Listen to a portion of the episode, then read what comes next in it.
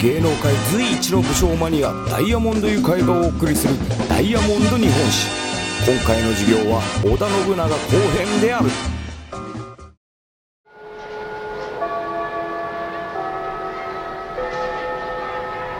武将から学ぶダイヤモンドマナー講座。ということでね、えー今日は織田信長からマナーを学んでみたいと思う。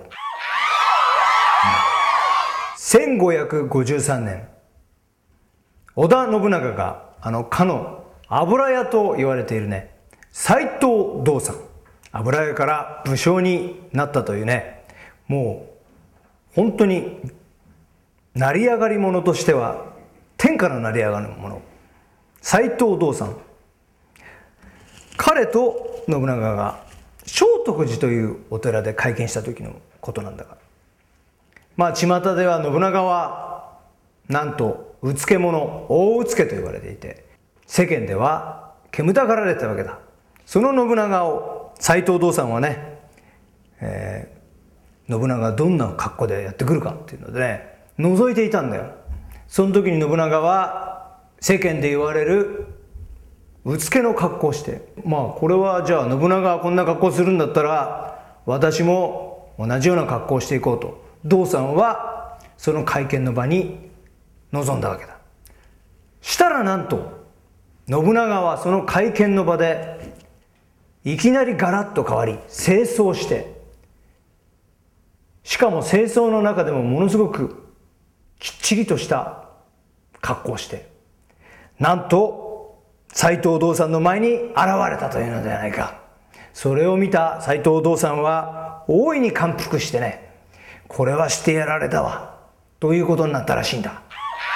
皆さんどう思うかね？この信長素晴らしい。TPO だよ。昔私は TPO ということが何だかよくわからなかった。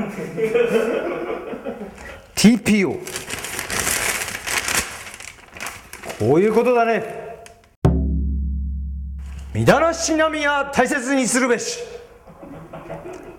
みんなこの織田信長のように TPO 私も TPO ロックの格好をして今日の格好をしていますがね。これも実は TPO TPO だよ。TPO TPO TPO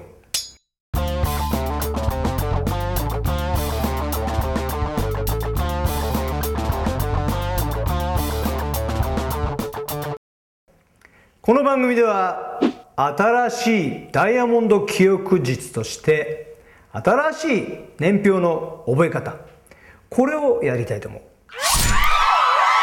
今回は本能寺の変。変だね。これをやりたいと思う。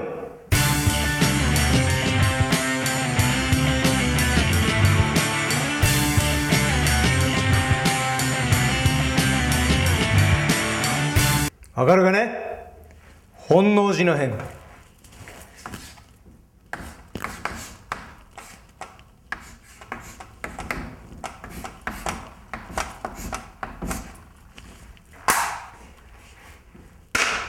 いちご。ハニー明智くんにやられちゃったよ本能寺。どうかね？じゃあ皆さん一緒に言ってみましょう。いちごハニー明智くんにやられちゃったよ本能寺。決まったかな ?OK 皆さん。じゃあまた新しい年表。覚え方ダイヤモンド記憶術。楽しみにね。いちごハニー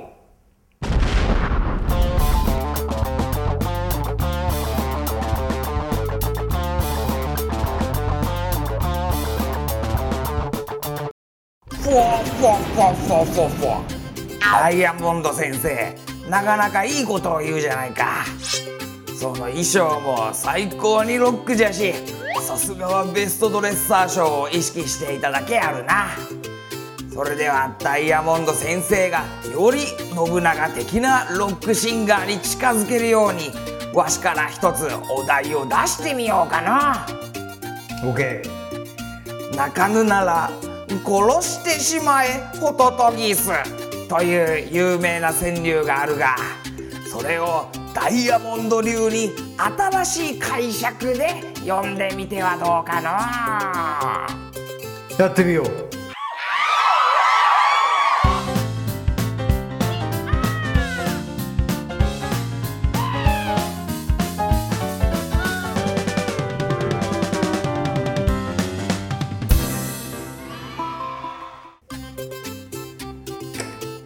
泣かぬなら愉快に歌え。ホトトギスはい繰り返して言ってみようじいさん。泣かぬなら愉快に歌え。ホトトギスちょっと違うんだな。人生50年。そう言ってるつもりだが。今日は行ってみよう。なら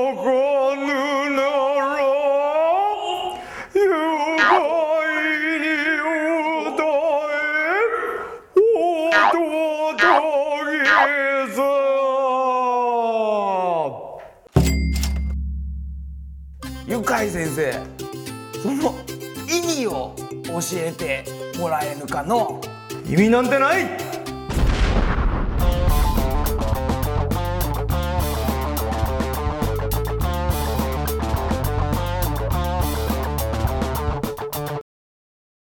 というわけで諸君織田信長のことはよく分かってくれたかね？うん。本当にいろんな側面が歴史にはあるんだね。ということでまた次回もダイヤモンド日本史お楽しみに。アディオスサンタクロース。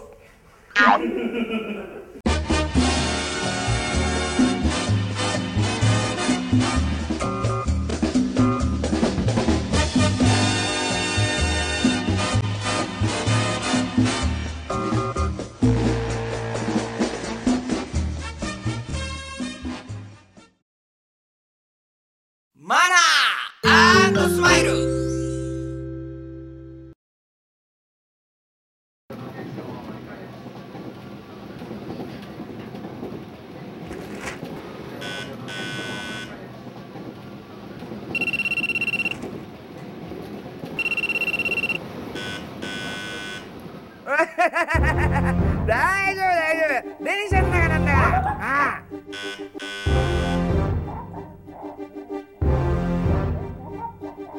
ああ